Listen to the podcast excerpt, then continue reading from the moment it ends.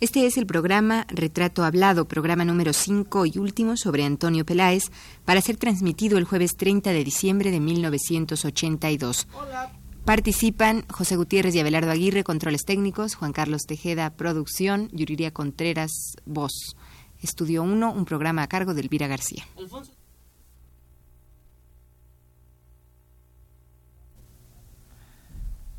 Radio UNAM presenta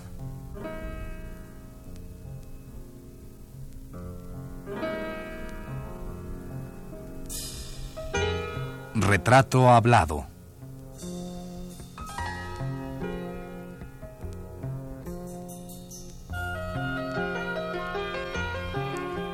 Antonio Peláez. Un reportaje a cargo de Elvira García.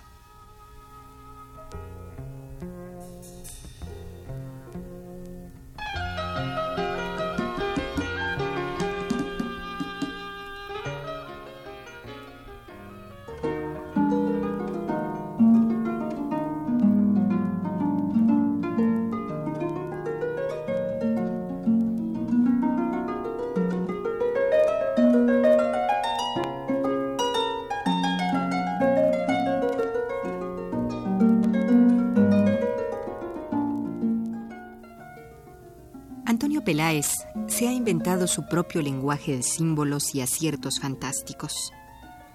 Bajo el rigor de la fantasía, despliega sus emotivas presencias. El presente es el pasado, el futuro es lo inmediato.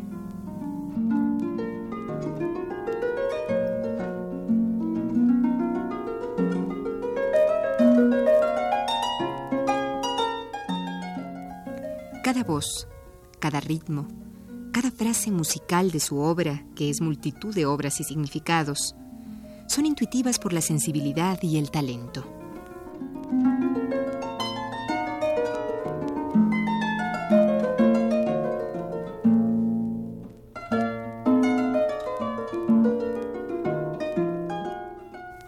Esto opina Alfonso de Nubillat de la obra de Antonio Peláez, personaje que nos ha acompañado durante todo este mes. Así pues, en este programa final, haremos un recuento de opiniones acerca de la obra de Peláez. Opiniones que se han escrito o expresado en distintas épocas del proceso creativo de este artista.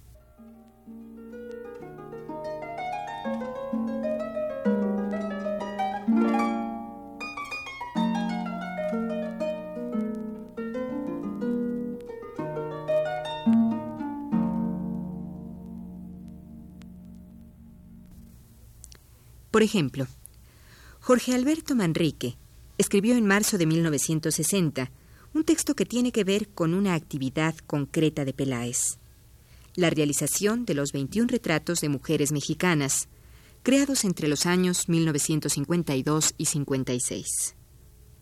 De ellos, Manrique opinó.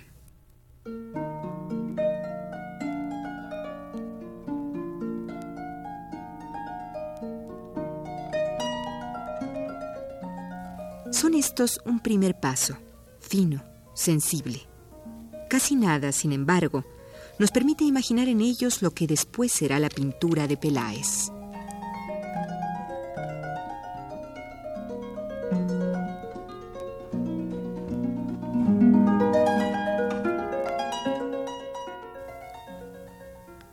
Otra opinión digna de consignar aquí es la que Toby Joy Smith tiene de Peláez cuando dice que a pesar de su apariencia, las nuevas telas contienen un elemento heroico, y en último análisis, la singularidad es su objeto, una singularidad más allá del humano alcance.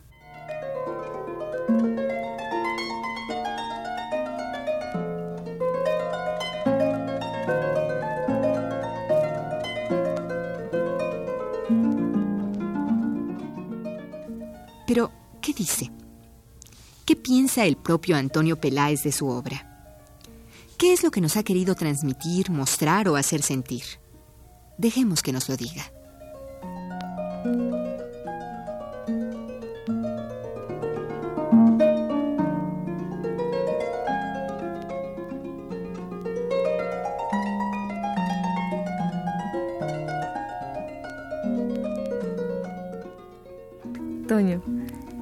Tú eres un pintor que, que en un cierto momento eh, expone mucho. A partir de 55, 52, perdón, empiezas a exponer casi cada año, ¿no? Sí. Sin embargo, no, no siento que seas un pintor que se prodiga demasiado.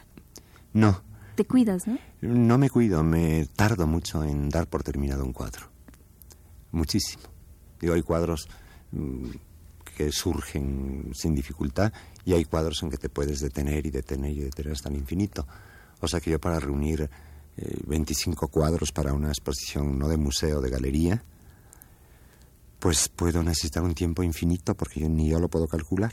Ya si la exposición es la Sala Nacional, como he tenido, o el Museo de Arte Moderno, pues son dos años y medio de trabajo, aunque trabaje mm, 10 horas diarias. De hecho, es muy laborioso, muy tengo que escudriñar, indagar cuando un cuadro le falta o le sobra algo. A veces lo termino demasiado y lo tengo que descomponer o a la inversa. O sea que no es que mm, no es que me guste aparecer poco, sino que mm, pinto lentamente Y sufriendo, supongo. y pasándola mal o muy bien, claro. Para eso no hay reglas, ¿verdad? De golpe hay noches que me acuesto, me acuesto y digo el cuadro va genial y a la mañana siguiente lo encuentro desastroso. Digo, ¿quién anduvo trabajando en el cuadro durante la noche? Porque no encuentro el mismo cuadro. O sea, ¿Quién que no te ayudó? titubeo. Desde luego nadie de buena voluntad. De golpe ya estoy muy cansado, me tomo una copa para despedirme del cuadro y acostarme, le echo una ojeada y dije, va por muy buen camino el cuadro. Y al día siguiente no, nada del cuadro es utilizable, nada sirve. ¿Y en qué consistirá todo esto, Toño, de que tú puedas llegar a saber cuándo el cuadro va por buen camino? Porque yo creo que el cuadro es el reflejo, ahí sí, la pintura de un modo inevitable tiene que ser individual, pero es un trabajo de soledad. Yo no me puedo imaginar pintando alrededor de seis pintores, pintando cada quien en su cuadro, pintando todos en un mural al tiempo. Para mí la pintura es un trabajo mm, eminentemente, exclusivamente de soledad, y entonces el cuadro pues es tu propia versión y tu propio, tú eres el único crítico, el único que lo puedes juzgar, nadie te puede ayudar, nadie te puede aconsejar. Entonces el cuadro depende de, de qué, en qué ánimo te enfrentas a tu propio cuadro. Si te enf- enfrentas muy optimistamente, el cuadro va muy bien. Si te agarra en un mal, mal momento, el cuadro está desastroso. Y ahí nadie te puede dar un consejo. Digo, ya cuando pintas tú seriamente y tratas de mostrarte a ti mismo o de descubrir algo, porque yo creo que cada pintor tenemos un pequeño grano de arena que aportar a la pintura. Digo, todo el mundo tiene algo personal si se observa y se descubre y se desnuda por dentro. Entonces encontrar esa parte que te corresponde a ti y nadie más que a ti, eso es una labor muy, muy, si no angustiosa, muy desesperante.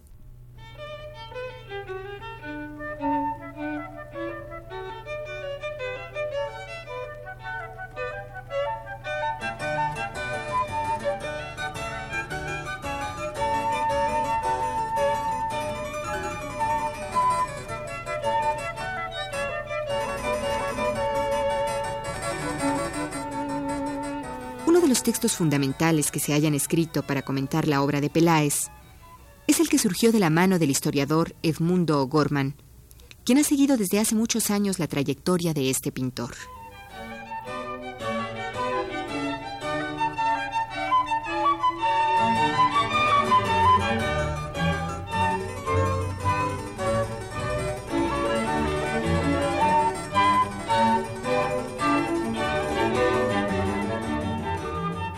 O'Gorman dice, He sido testigo durante mi larga amistad con Antonio Peláez de la lucha que ha venido sosteniendo por lograr el predominio de su instinto de artista sobre las tentaciones de una realidad intelectualizada que con su canto de sirena tiene el empeño de halagar y de aniquilar la intimidad del diálogo privado para convertirlo en público.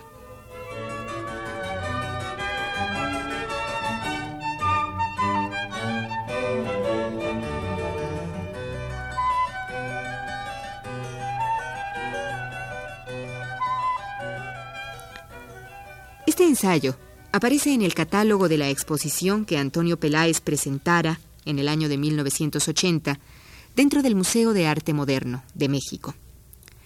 Dicha exposición es prácticamente la más reciente que Peláez ha colgado en nuestro país.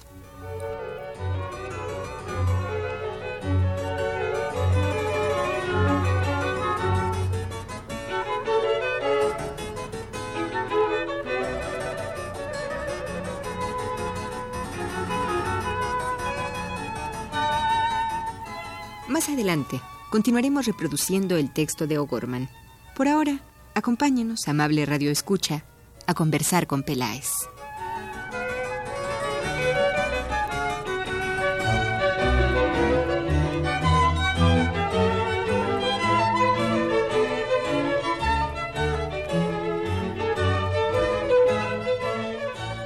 Toño, para ustedes fue difícil eh, asimilar toda esta, pues una etapa que les tocó muy cerca.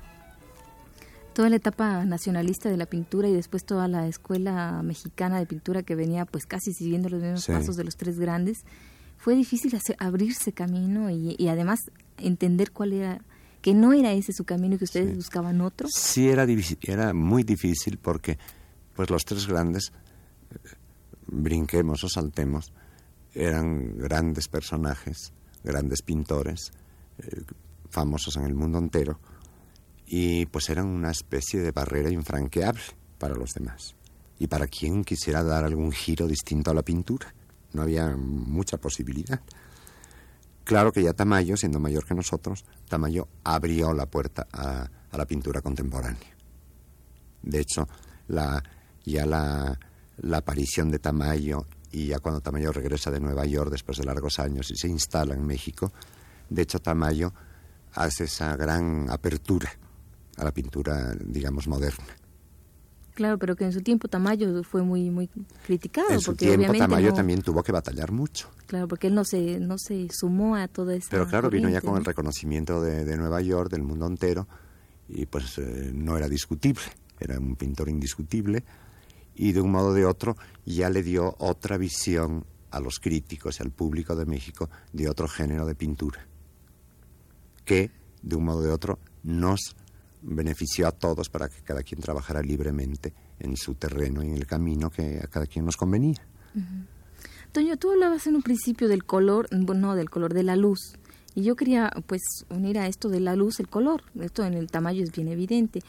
En ti, podríamos decir, si, si yo viera tu pintura y no supiera que eres mexicano, diría que, pues, obviamente que eres español. O que eres, no sé, que ¿Tú eres italiano, que eres eh, Pues cuando francés. expongo en París, Porque tu color siempre- no tiene que ver con México. Cuando, fíjate que cuando he expuesto cuatro o cinco veces en París, siempre que hay algún comentario, alguna crítica, siempre hablan de la luminosidad y del color mexicano de mi pintura. ¿Y tú cómo Y lo curiosamente, si son cuadros que yo he pintado en México y los he llevado de México a París, es muy frecuente este comentario, de que tiene una luz y un color muy mexicano. Pero si pinto en París, el color es otro Es otro, claro. es otro total, totalmente. Ahora de reminiscencias de infancia en mi pintura no creo que queden así muy notorias, tal vez internamente sí, una cierta género de sensibilidad, pero ¿Tú no crees que visiblemente estás regresando un poco a tu infancia a través de tus, tus cuadros? Esta simplicidad a mí me da mucho la impresión cuando, cuando hablas tú de, de llanes, de, de toda la, la lluvia constante, de la arena. Bueno, la arena, la arena es un tema que yo casi nunca me desprendo de él en mis cuadros, o si me desprendo vuelve a aparecer rápidamente. Casi el material mismo de, de arena, el color, tal vez eso sí tenga algún, algún interno y lejano poder eh, de las primeras cosas que vi de, de niño. Porque me acuerdo que había unas... Este lugar, Llanes, es un lugar de, playas muy rocosas y a veces yo me iba a dibujar de muy niño, de extremo a extremo de la playa cuando estaba vacía, a hacer caricaturas, a hacer dibujos. Y luego me subía a un acantilado que hay sobre la playa para verlo desde arriba, lo que había dibujado. O sea, tal vez esos juegos de infancia en la arena me hayan quedado, Claro. permanezcan. Y además lo que dice Octavio Paz que es bien cierto, ¿no? Un poco es como ver paredes, ver el grafiti de las paredes. Esto es, es muy bonito. Yo creo que mucho tu pintura es Sí. como ver una pared de esas hermosísimas, Sí, de llenas esas de color. enlamadas, llenas- verdosas. Sí, llenas de cosas. Pero también tengo pasado. paredes color naranja y azul pálido que me acuerdo que partieron de un viaje a Oaxaca, donde las casas tienen unos fuertes colores maravillosos, y fue de las primeras veces que intenté poner colores ya muy puros y muy, muy, muy agresivos tal vez. O sea que no, eh, definitivamente no podemos decir que, que tu color es Pues yo creo otro que, es, es, claro, hay una marca en cada país. Yo igualmente que no creo mucho en las nacionalidades, porque es un tema que me aburre, pero yo creo en las personas. Entonces es tan difícil definir. Claro, la, la pintura de Nueva York responde a, a una ciudad bárbara como es Nueva York, la de México responde a otros factores, a otros elementos. Cada país puede tener una leve marca. Pero si juntáramos una colectiva de los pintores representativos del mundo actual, sería muy difícil identificar quién era de un país o de otro. Yo pienso que hay buena pintura y mala pintura. Eh, tampoco soy terco en que la pintura tiene que ser, para representar la actualidad, tiene que ser abstracta, puede ser igualmente figurativa. Digo, lo importante es el resultado, no el tema.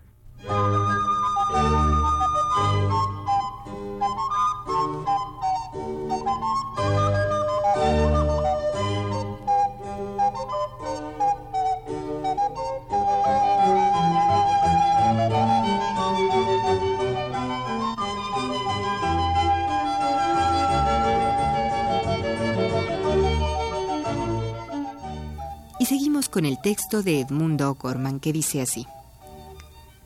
Yo percibo en la obra de Antonio Peláez un constante vuelo en fuga, pero no la fuga sin dramatismo de la abstracción intelectual, sino de todo cuanto estorbe o impida la resurrección de experiencias no de su vida, sino de la vida misma.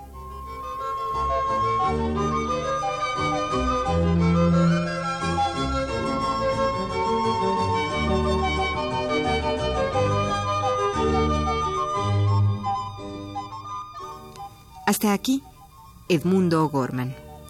Y hasta aquí esta serie dedicada a uno de los pintores abstractos más relevantes de México. Despidamos el programa con la propia voz de Antonio Peláez.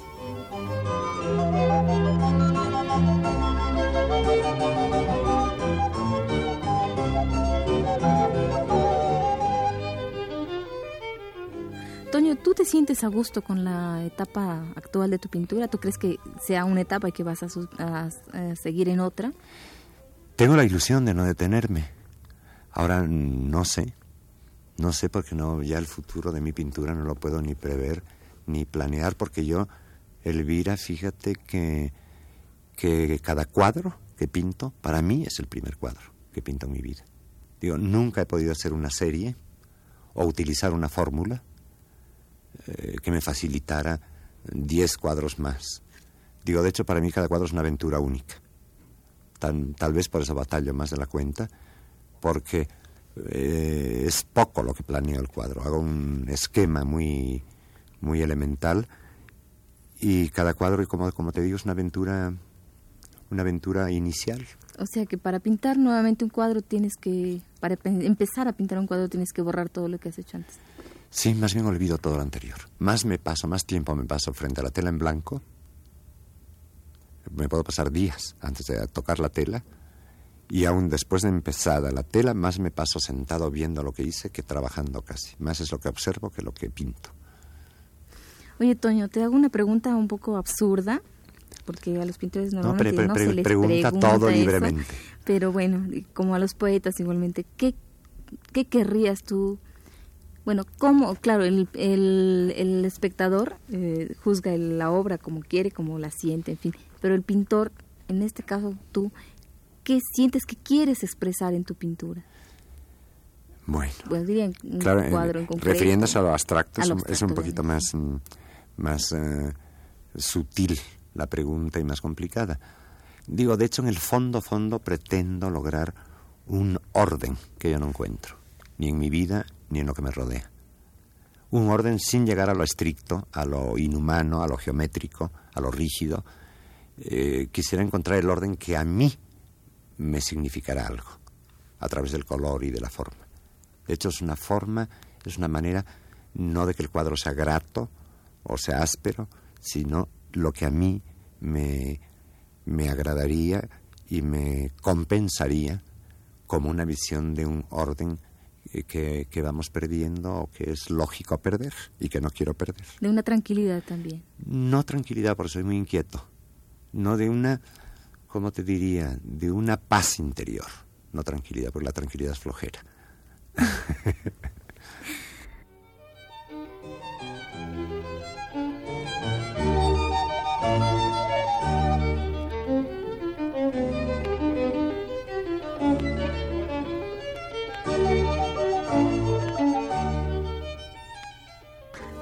hace, hace un rato y, varias veces eh, dijiste que ah, tú vives mucho las cosas que te sorprenden. La gente te gusta cuando te sorprende o no te sorprende cuando... creo que no es exactamente el término, pero es un poco sorprender, sí, ¿no? Sí, sí, entiendo. Es decir, tú sigues siendo una gente que te sorprendes todos los días de las todavía en eso soy eh, muy infantil o muy retrasado, cualquiera de las dos cosas.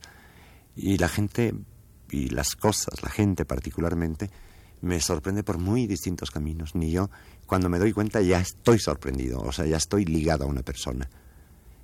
Me sorprende la inteligencia, me sorprende la bondad, como te decía, me sorprende la belleza, eh, me sorprende eh, alguna peculiaridad de la gente. ¿Y te sorprende tu pintura también? Cuando la dejo de ver, sí. sí, a veces son tremendas sorpresas. ¿Agradables o desagradables? A veces sí, a veces no. bueno, Porque los cuadros parece que cambian solos también, ¿eh? No, yo, dejo de ver que cambiar tú, ¿no? Tres, dejo tres años de ver un cuadro y, y, tengo la impresión de que no lo he pintado yo. Para bien y para mal. Claro. Qué bueno, ¿no? Sí. Toño, vamos a terminar la entrevista. Y bueno, a mí me gustaría que me dijeras hasta qué punto te sientes eh, contento, satisfecho de la obra realizada, como hombre, como pintor.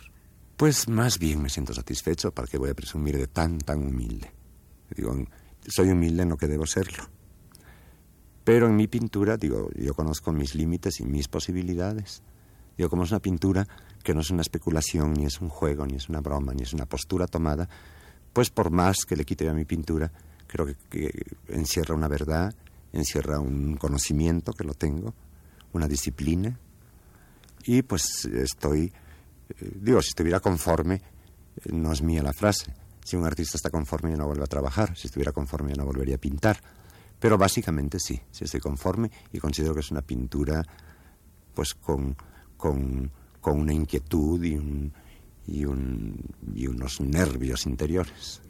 Oye, Toño, ¿y si tú no hubieras venido a México, te hubieras quedado en Llanes o te hubieras quedado en cualquier otra parte de España o en cualquier parte de, de Europa, ¿tú crees que serías pintor? Tal vez no. ¿Hubiera ni, sido músico? Ni sería Toño Peláez, no sé quién sería, no me imagino. No me imagino porque yo, mi, mi desarrollo y el cambio que tuve tan fuerte en México, pues yo vuelvo a París, que fuera de México es el lugar que más me acomoda. Pero, pero eh, si me estoy en vez de tres meses, seis, empiezo yo a desconocerme. Tengo que volver a México porque se me agota la batería y tengo que volver a México para volver a reconocerme, así es. Identificar. Para identificarme, pierdo mi identidad fuera de México. ¿Tú crees que serías músico entonces? No sé, a lo mejor sería un mal arquitecto o sería un... no, no, no sé, no tengo la menor idea cómo sería yo, porque de hecho lo que sí sería sería una gente muy aislada y en México he sido una gente muy sociable pero estás contento como él. O sea, Toño Peláez está contento con Toño sí, Peláez. Sí, por supuesto. No se pelea. No, no, no, no. A pesar de que dices no que soy tan ambicioso. La vida me ha tratado muy bien y pues eh, si he tenido algún golpe, algún desencanto, alguna pena, pues quién no las tiene, ¿no? O sea que tengo que aceptarlo, si no sería yo muy poco inteligente.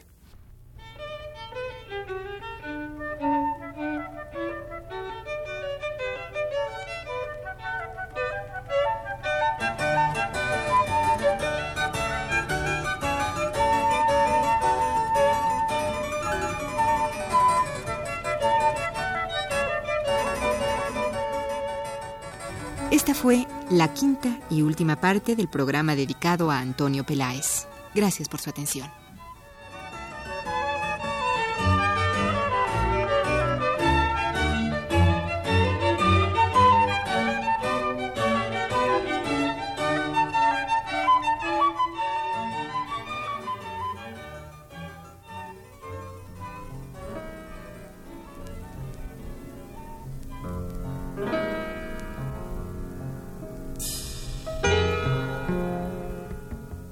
Radio UNAM presentó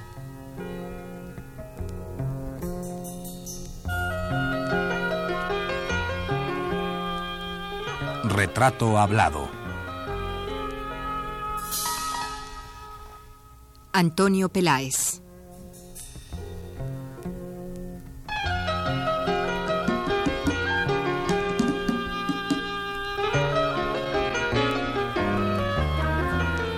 un reportaje a cargo de Elvira García. Realización técnica de Abelardo Aguirre y José Gutiérrez. Voz de Yuridia Contreras. Fue una producción de Juan Carlos Tejeda para un programa de Elvira García.